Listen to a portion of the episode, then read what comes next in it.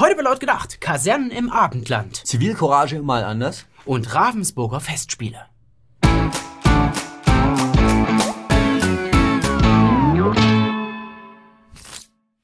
Vor einigen Tagen war der Präsident der türkischen Republik, Recep Erdogan, mit seinem Harem zu Gast in Deutschland. Oder wie Gündogan sagen würde, mein Präsident. Auf der einen Seite sollte Erdogan eine neue türkische Moschee in Köln eröffnen und auf der anderen Seite steckt die türkische Wirtschaft so derartig in der Krise, dass er Unterstützung benötigt.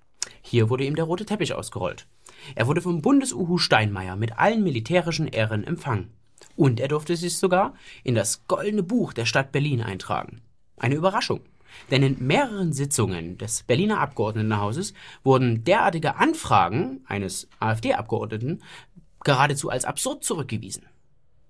Eigentlich wollte man Erdogan keine besondere Ehrung erweisen. Nur streng Dienst nach Vorschrift. Höflich, aber nicht freundlich sollte der Empfang werden. Dabei war das Verhalten mancher deutscher Repräsentanten geradezu herzlich. Bei einer Pressekonferenz wurde ein türkischer Journalist abgeführt, weil er eine politische Botschaft auf dem T-Shirt trug. Seine Forderungen Pressefreiheit in der Türkei. Aber der Sicherheitsdienst reagierte sofort und entfernte den Störenfried. Das ist natürlich ein Unding. Und so sieht es auch der Sprecher der deutschen Bundesregierung, Steffen Seibert. Er macht in einem Tweet deutlich, dass er keine Politisierung der Pressekonferenz zulässt. Das ist natürlich auch ein Unding. Politik im Deutschen Bundestag. Lirum Larum, interessant sind die Reaktionen von Erdogan und Merkel.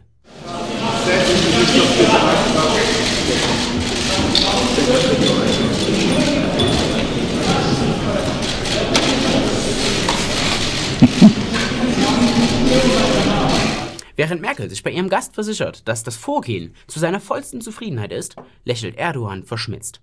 So als wollte er sagen, den Kakao, durch den ich euch gezogen habe, habt ihr gerade getrunken. So tief seid ihr gesunken.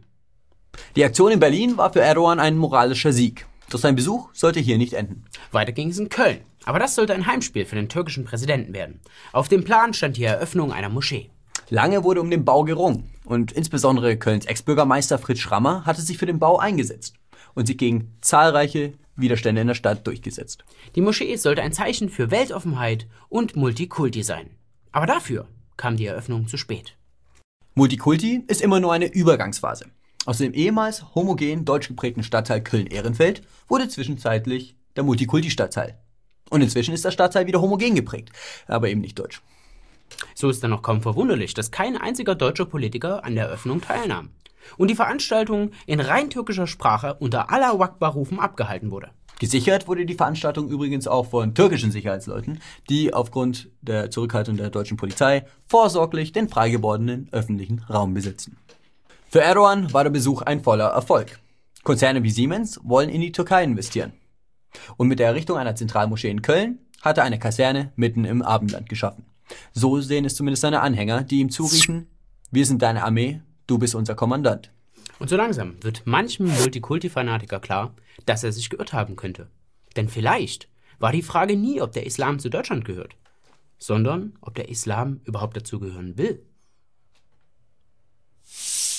Unter den vielen leeren Phrasen, mit denen gerne um sich geworfen wird, hat eine in diesen Tagen Hochkonjunktur. Zivilcourage. Eigentlich eine tolle Sache. Mutig und unerschrocken für etwas einzustehen. Und deswegen schmückt man sich auch so gerne damit. Aber einige scheinen mit dem Begriff etwas Schwierigkeiten zu haben.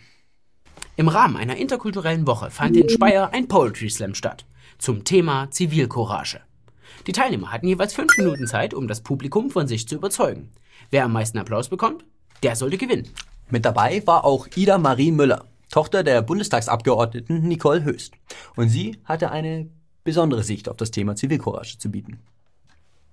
Schonungslos rechnet die 14-Jährige mit der Willkommenskultur ab.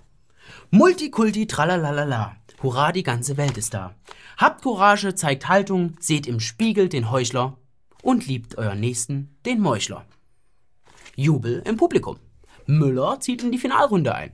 Und das gefällt den Veranstaltern von Stadt ohne Rassismus natürlich überhaupt nicht. Und in der zweiten Runde legt Müller nach und endet mit den Zeilen Und die Moral von der Geschichte, nun steckt das Messer dir im Bauch, denn so ist's im Orient der Brauch. Rufen alle mit Applaus, Nazis raus. Den ganzen Text haben wir hier unten in der Beschreibung verlinkt. Schaut da rein. Aber da war natürlich Schluss mit lustig. Ida Marie Müller wird von der Preisverleihung ausgeschlossen und ihr Beitrag sorgt für Furore in der Stadt. Klar, wie kann es auch jemand wagen, beim Thema Zivilcourage mutig und unerschrocken für eine unbequeme Meinung einzustehen? Und sogar die Bürgermeisterin der Stadt von der CDU sah sich gezwungen, sich zu dieser Veranstaltung zu äußern. Sie stellt sich hinter die Entscheidung des Orga-Teams, denn die Plattform sei für eine öffentliche AfD-Provokation genutzt worden. Und so sieht es auch die Pressesprecherin der Stadt. Müllers Beitrag sei nicht unter dem Wettbewerbsthema Zivilcourage zu verbuchen, sondern unter geistige Brandstifter schüren Angst. Auch die Veranstalter haben mittlerweile ein Statement zu dem Fall abgegeben. Gerade bei dem gewählten Thema Zivilcourage lässt sich nicht abstreiten, dass jeder Mensch ein anderes Verständnis von diesem Begriff vorweist. Natürlich gab es auch schon die ersten Reaktionen. Der Slam-Poet Lars Rupel startet eine Spendenaktion gegen rechts. Und Unbekannte beschmieren das Haus von Ida Marie Müllers Mutter mit Anti-AfD-Parolen. So hat halt jeder sein eigenes Verständnis von Zivilcourage. Ravensburg ist eine beschauliche Stadt in der Nähe des Bodensees. Vielen dürfte die Stadt aufgrund des Herstellers von Puzzles und Gesellschaftsspielen bekannt sein. Doch nun sorgt eine Neuveröffentlichung aus dem Hause Ravensburg für Schlagzeilen. Die Siedler von Katar. Ein Spiel, das den Zeitgeist trifft, wie kein anderes. Bei Die Siedler aus Katar geht es um Schutzsuchende, die mit Messern durch die Straßen ziehen. Und es soll den schon länger hier Lebenden vermitteln, mit welcher Präzision die afghanischen Chirurgen ihr Handwerk ausüben. Das Spiel hat eine angemessene Vorgeschichte. Eine Fiktion. Aber wie jede gute Geschichte auf Tatsachen beruht. Der traurige Hintergrund ist der Messerangriff eines afghanischen Flüchtlings. Dieser hatte drei Menschen schwer verletzt. Viel ist über den Flüchtling nicht bekannt. Weder sein Alter noch seine genaue Identität. Dennoch konnte ein Gutachter in kürzester Zeit eine psychische Störung attestieren. Und so kommt er nicht ins Gefängnis, sondern in eine Psychiatrie. Größere Sorgen als um die Opfer macht sich der Oberbürgermeister allerdings um den Täter. Er befürchtet, dass nun den Flüchtlingen der schwarze Peter zugeschoben wird und betont in seiner Stellungnahme deshalb, dass die Tat von einem Individuum begangen wurde. Zu sagen, das war ein Flüchtling, deshalb sind alle Flüchtlinge so, ist wie, als würde man behaupten, alle blauen Autos stehen ständig im Parkverbot, weil ein blaues Auto im Parkverbot steht. Wenn man aber eine Behauptung dementiert, die gar nicht erst aufgestellt wurde, dann sagt es vor allem darüber etwas aus, wie der Dementierer tickt.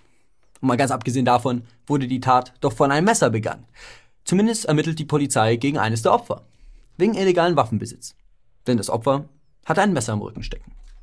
Es scheint, als ob in Ravensburg nicht nur das Labyrinth verrückt ist. Ende. So, Freunde, das war's wieder mit laut gedacht. Schreibt uns in die Kommentare, welche Spiele aus dem Hause Ravensburger euch so gefallen. Und ansonsten. Wir haben Post aus Schweden bekommen. Von unseren Freunden Stefan und Heidi. Es gibt einmal Surströming. Ist eine schwedische Spezialität aus Fisch, die wohl äh, sehr gewöhnungsbedürftig schmeckt. Und die du haben kannst, denn ich nehme hier dieses geile Fladenbrot oder ist es Fladenbrot? Zumindest die schwedische Variante davon. Ansonsten an der Stelle nochmal ein Shoutout an unsere Patreons und Paypals. Ihr seid die Besten. Danke, dass ihr unsere Arbeit ermöglicht. Wer noch nicht dazugehört, kommt hinzu und jetzt haut da rein. Wir sehen uns nächste Woche. Und abonniert und teilt das Ganze, sagt euren Freunden.